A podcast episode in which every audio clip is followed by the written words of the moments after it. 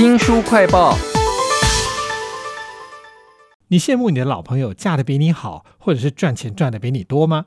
如果可以透过一点点魔法啊，过着跟你老朋友一样的生活，你愿意付出多少代价呢？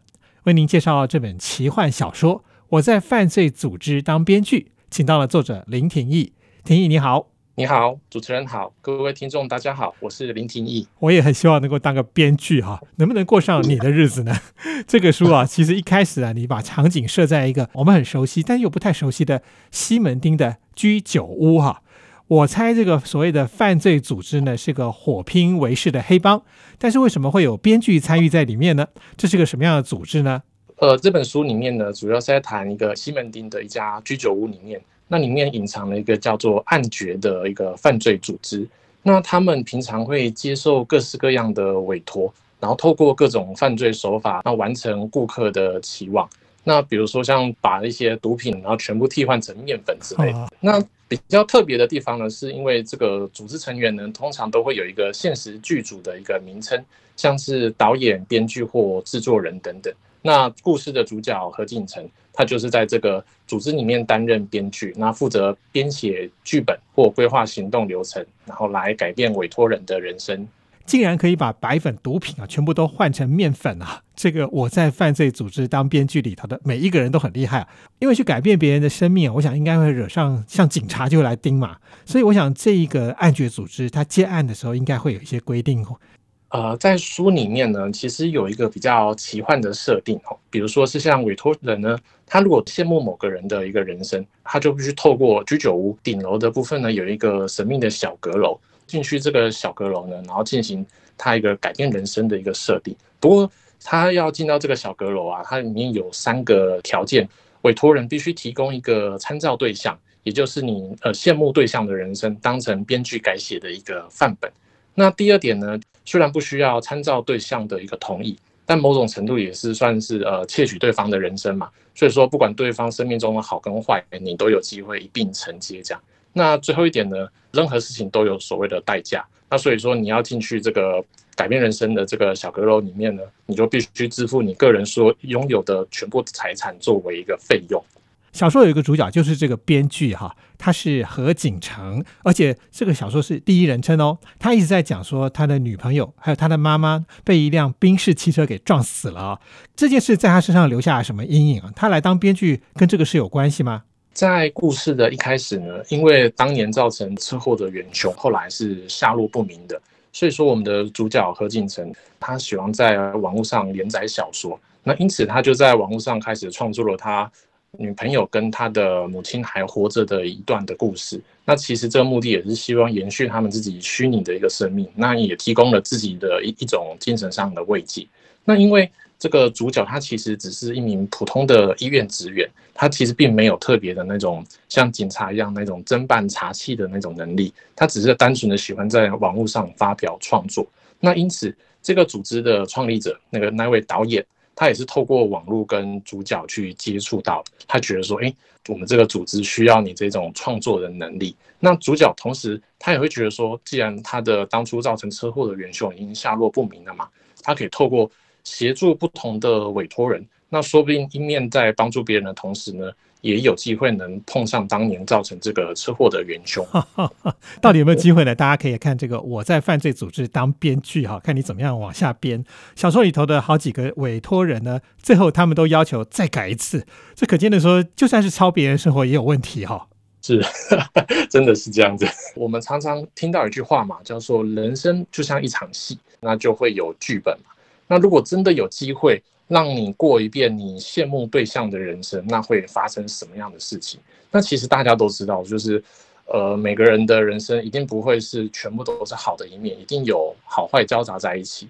那其实大家都会想说，好像别人人生都比自己过得还顺遂。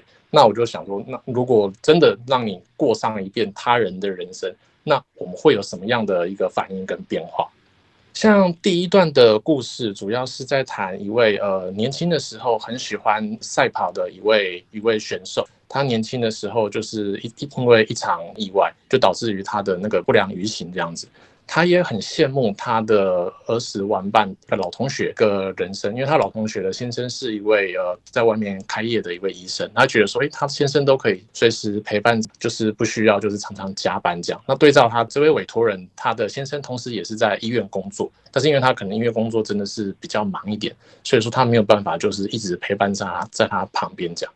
那所以他一面希望呢，他自己的人生可以像他这位老朋友一样，就是他先生随时陪在他旁边，然后家庭生活也是过得很美满、很优渥这样。那同时也是有一个正常的一个行走的一个自由，那就会忍不住去羡慕他人。那像第二个故事呢，是在谈一个被霸凌的老师呢，他小时候遭遇了这个呃同学的霸凌的一个经历，但是到他长大成人的时候，他成为一位教师。结果他发现呢，他自己的小孩也遭遇到到一样的霸凌的一个命运。这时候他就会思考说：“哎，是不是我自己的命运真的被诅咒了？”所以说，他想要去改变他人生的模仿的对象呢，同时也是当年就是欺负他的一个同学这样。然后那那位同学也是目前这位老师的一个上司。那第三个故事呢，主要是在谈主角的过去一个。老朋友，呃，她是一位女演员，这样子。当年就是嗯，男主角的女朋友，因为他们是同时都是在一个剧团的一个同事，这样子。那因为遭遇到他女朋友意外身亡的一个挫折，那他自己呢，就是开始也觉得他好像要离开这个剧团。所以说，主要这本书呢，同时呃是有这三段的故事来交杂在一起的。其实委托人呢，跟他们想要抄袭的人生呢，后来发生的事情很像。这到底是因还是果呢？就由大家来看。我在犯罪组织当编剧啊，其实我在读你的小说的时候，一开始觉得说剧情的起伏。不算是非常刺激的口味啊，呃，但是我看到你最后一个委托人的故事的时候，我才想起来说，哎，你在剧情里头透过这些犯罪组织的角色哈，留下了很多金句哈。例如说，导演说了一句话：改变人心呢，只要承受一点点外在因素的影响，就容易引发根本的改变哈。而我们所谓的编剧啊、导演啊，要做的仅仅于此啊。那到底在这一本我在犯罪组织当编剧里头，你还留下了哪一些金句呢？OK，呃，我自己个人是蛮喜欢书里面有一段话，只要全力以赴的人生都会留下一些痕迹。因为其实我自己是觉得，在故事里面的这几位委托人，在我们一般人眼中，其实他们也不到失败者的一个程度，其实都是一些很常见的普通人。所以我觉得说，呃，如果是全力以赴的人生，都会留下一些痕迹。其实我觉得蛮适合给这这几位，就是尝试改变自己人生剧本。但是又发现其实并不是那么如意的的委托人，然后让他们后来去做一个反思，这样子。其实还有别的金句哦，例如说要帮助别人的时候，要避免介入他的人生哦，这也成为我在犯罪组织当编剧最后一个故事一个很重要的伏笔。到底怎么回事呢？大家自己去看。其实我看的时候觉得，哎，这个小说有很鲜明的视觉的感觉啊。你是不是一开始在创作的时候就有想到说要改编影视啊？我倒还蛮好奇，说这个暗觉组织哈，如果在后面真的要变成一个连续剧啊，你会怎么样扩充它的宇宙啊？这个故事就是也很幸运，就是透过文策院的协助进行影剧的改编，预计是一部比较多犯罪跟动作类型的一部剧集，同时也保留了比较多的犯罪组织啊、编剧啊、导演啊这些观众会比较有兴趣的一个元素。那我想说，这个故事的核心虽然都在谈羡慕他人嘛，但其实这个故事真正的核心，我们是想要讲。面对困难的一个勇气，我们现在目前看到的是小说的形式。那如果未来是用比较聚集、比较视觉化的方式来呈现的话，我想说它应该会有更多的动作场面，比较像是犯罪的手法来进行包装。所以我也希望透过这个作品呢，引起更多人对于这个主题有更多不同的一个想法。所谓的动作，指的像是一夜之间把黑道手上的毒品全部都换成面粉吗？